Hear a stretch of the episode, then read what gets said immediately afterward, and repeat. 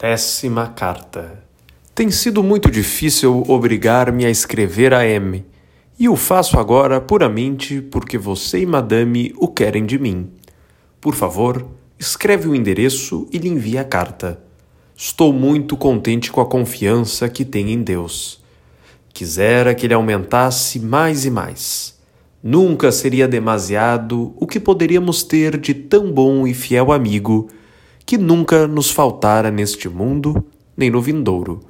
Se M tirar proveito da perda que teve e colocar toda sua confiança em Deus, ele lhe dará outro amigo, mais poderoso e mais inclinado a lhe servir.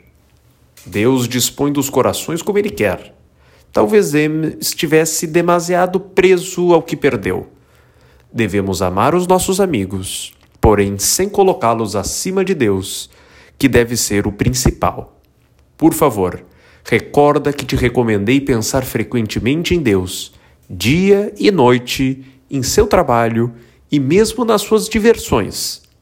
Ele está sempre próximo de você e contigo. Não o deixe só. Acha que é mal educado deixar só um amigo que veio visitar-te? Por que então Deus tem que ser negligenciado?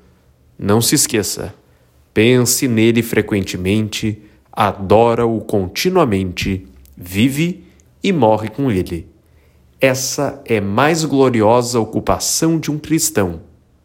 Esta é a nossa profissão no mundo. Se não sabemos, devemos aprender. Vou me esforçar para ajudá-lo com minhas orações. Eu sou teu em nosso Senhor.